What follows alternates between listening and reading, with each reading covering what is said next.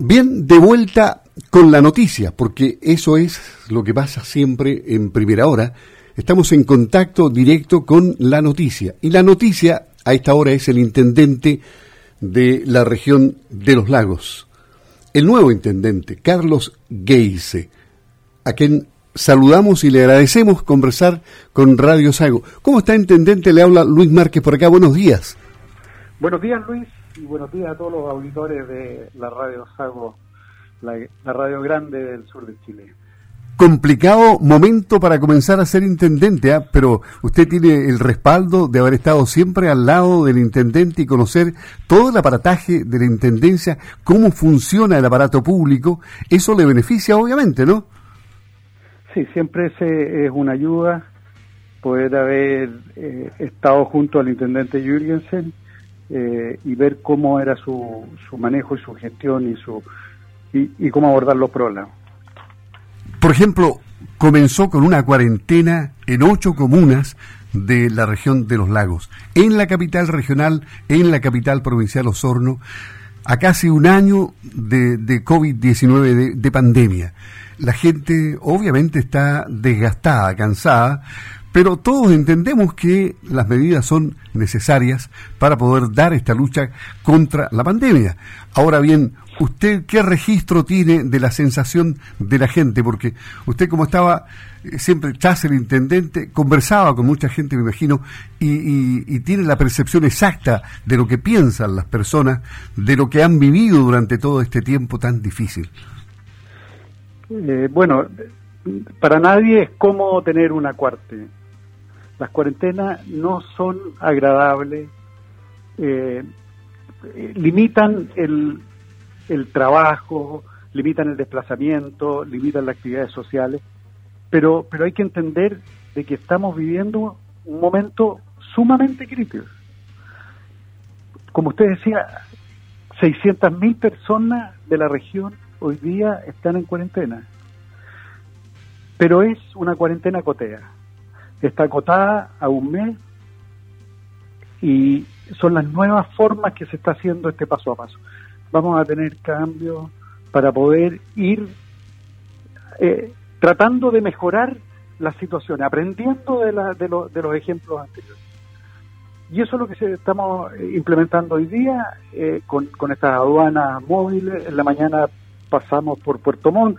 Eh, efectivamente, Puerto Montt se estaban alargando las filas en Puerto Vara había muchas filas porque hay mucha gente que está desplazando. El primer día va a costar, la gente no está acostumbrada, no todos tienen la información, pero esperemos que con el curso de, las horas y, pasando estos días, eh, la gente se acostumbre y entienda y respete, sobre todo respete pero habrán fiscalizaciones aleatorias y, móviles, de tal forma de que a la vez van a ser sorpresivas, no, no siempre en el mismo lugar.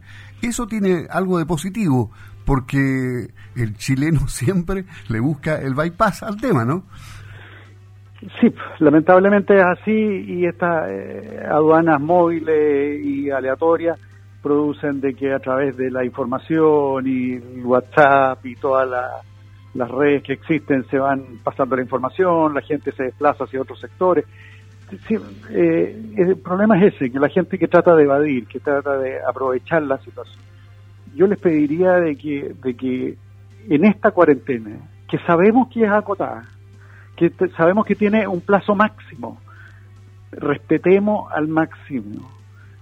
Aquí está en juego la vida de las personas. Osorno y Puerto Montt son las ciudades que más fallecidos tiene en esta pandemia.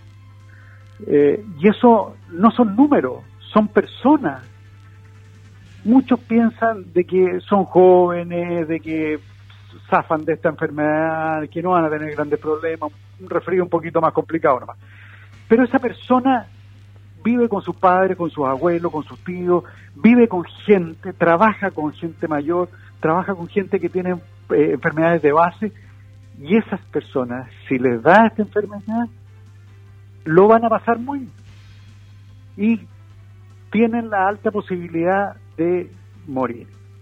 Y eso es lo grave de esto. Por lo tanto, el cuidado no es solo para uno, sino para el entorno. Si uno quiere a la gente, tiene que ayudarla, apoyarla en ese sentido, en no ser un vector contagiante. Es un momento crítico.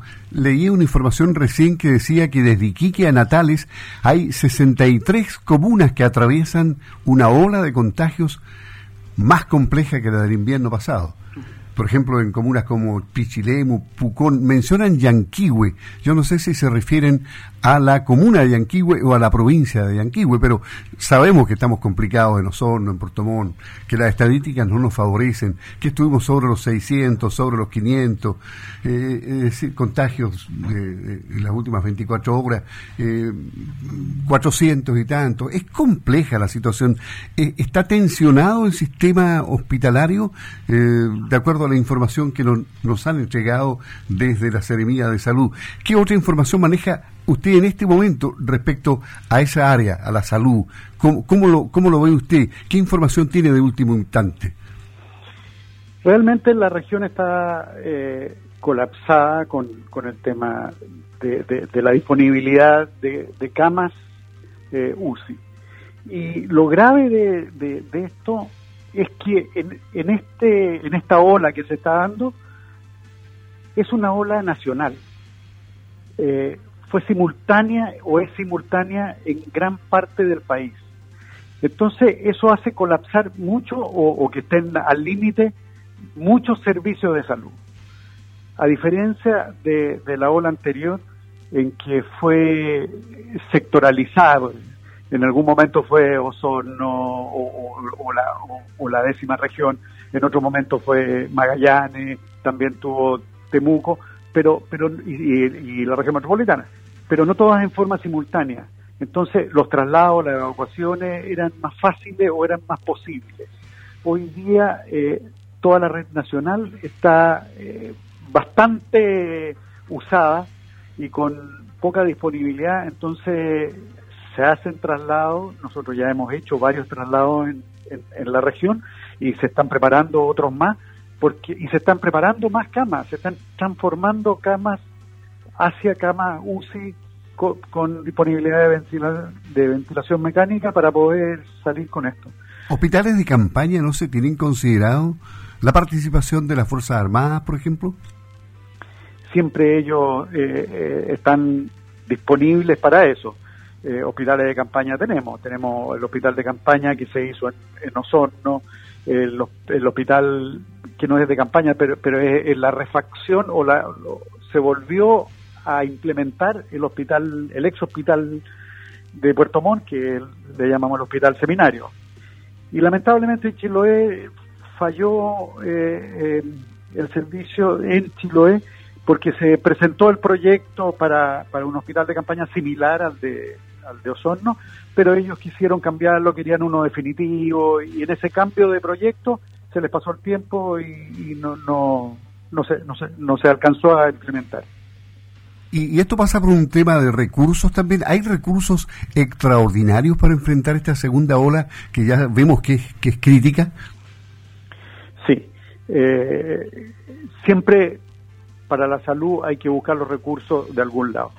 Eh, como ejemplo, ayer eh, hubo un core y mm, el, el Ceremi de Salud presentó un proyecto para eh, estas aduanas móviles para poder financiarlas y fue tal la necesidad y yo le agradezco al core que permitió que, que durante la sesión eh, se pueda levantar sobre tabla este proyecto para que se pueda para que pueda ser votado y pueda ser implementado al tiro. Eso somos un recurso de emergencia del FNR y, le agradezco al CORE que, por mayoría aprobó eso y, hoy día eh, está caminando esa vía de recursos.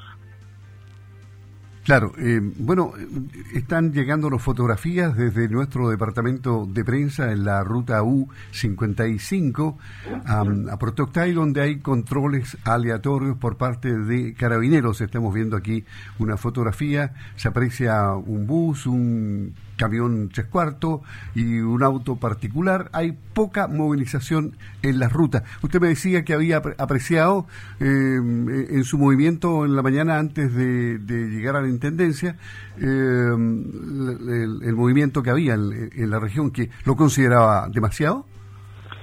Sí, el acceso eh, Puerto Muni y Puerto Vara estaba bastante eh, largo, había, había demora.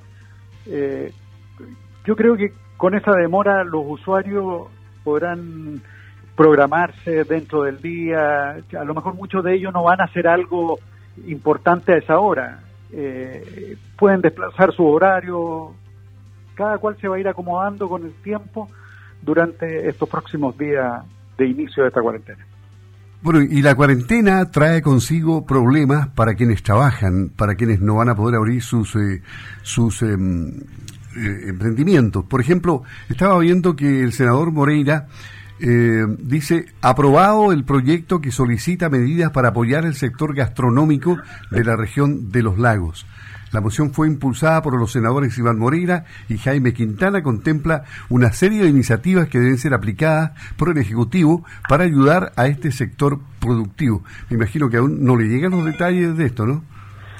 Eh, no, efectivamente eso debe estar todavía en, la, en el Senado, todavía no se implementa, pero el, el gobierno a través de, toda la red de protección eh, está tratando de ayudar a los distintos sectores, a los distintos, a las distintas eh, personas que se ven perjudicadas por el por la pandemia y específicamente ahora por el caso de la cuarentena.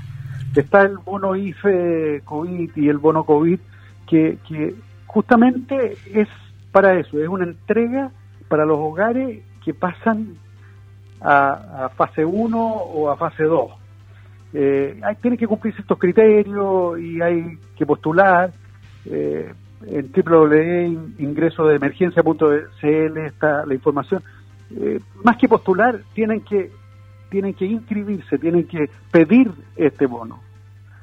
Y estos son para las personas que, que postularon y que aplicó el bono el, el, en, el año pasado, van a tener la posibilidad ahora de poder tener eso. Sí, eh, aquí estaba viendo más información sobre esto. Eh, esto fue aprobado por unanimidad por el Senado.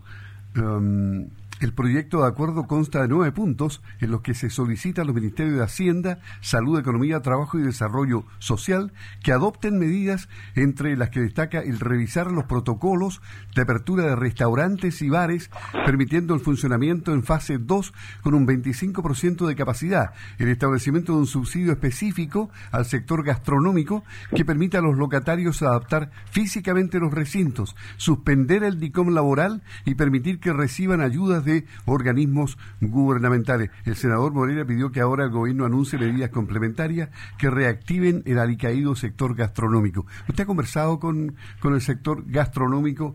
Conocía el problema desde antes, claro, eh, con, el intendente, pero ¿ha conversado en las últimas horas con ellos? Eh, bueno, yo asumí ayer, eh, ayer tuve toda la parte administrativa, reunión con el personal y, no he tenido la ocasión todavía de, juntarme con ellos. Eh, hoy día está la mesa social, donde participan todo lo interrelacionado con, con el tema este de la, de la, de la, pandemia a nivel regional. Eh, y después de eso tenemos la, mesa de reactivación donde participan los gremios y ahí eh, vamos a enfrentar las necesidades que ellos tienen y, la, y buscar los caminos para poder... Yo entiendo que el turismo, eh, el sector los restaurantes, la hotelería, son los sectores más, más afectados. Y hay que ver forma de que, de que se vea minorada esta alicaída situación que viven ellos. Buscaremos en conjunto los caminos para, para que ellos puedan salir eh, airosos de esto. Finalmente, intendente, los objetivos eh, de, su mandato en la, en la región. Eh, queda poco tiempo del gobierno, pero aquí se están haciendo las cosas a 180 kilómetros por hora, porque hay un, tremendo trabajo que da la pandemia misma, pero hay temas paralelos que se van manejando. ¿Qué es lo que espera usted concretar entre, entre, entre lo que ha soñado alguna vez como soluciones para alguna de las provincias, Osorno, Yanquihue, en fin, eh, Chiloé, Palena. Mire, em, el tiempo efectivamente es corto, eh, quedan cinco meses para que termine el mandato del intendente, después asume un gobernador regional y un delegado presidencial. Eh, el camino está trazado. El intendente Jürgensen hizo todas las gestiones, sembró todos los proyectos dentro de la región con el apoyo del, gobierno regional y del CORE y también del gobierno central a través de todos los servicios. Hoy día tenemos que seguir esa huella.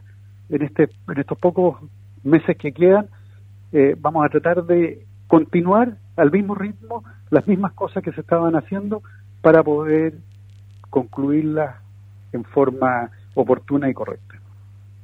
Finalmente, este es un gran desafío para usted y en un momento difícil en lo personal, ¿no? Así es. Eh, es duro y difícil, pero, pero como decía, el camino ya está trazado. Entonces hay que seguir la huella. Le agradecemos al intendente de la región de Los Lagos, Carlos Geise, el haber conversado con Primera Hora de Radio Sago. Sabemos que la agenda está apretada esta mañana. Que tenga una buena jornada, intendente. Muchas gracias. Buenos días. Muchas gracias a usted, Luis, y un saludo a todos los radioescuchas de, de Radio Sago. Y mi llamado es a respetar los, las leyes, los reglamentos, respetar esta cuarentena quédense en casa y con eso vamos a salvar vidas. Muchas gracias. Hasta pronto. Gracias.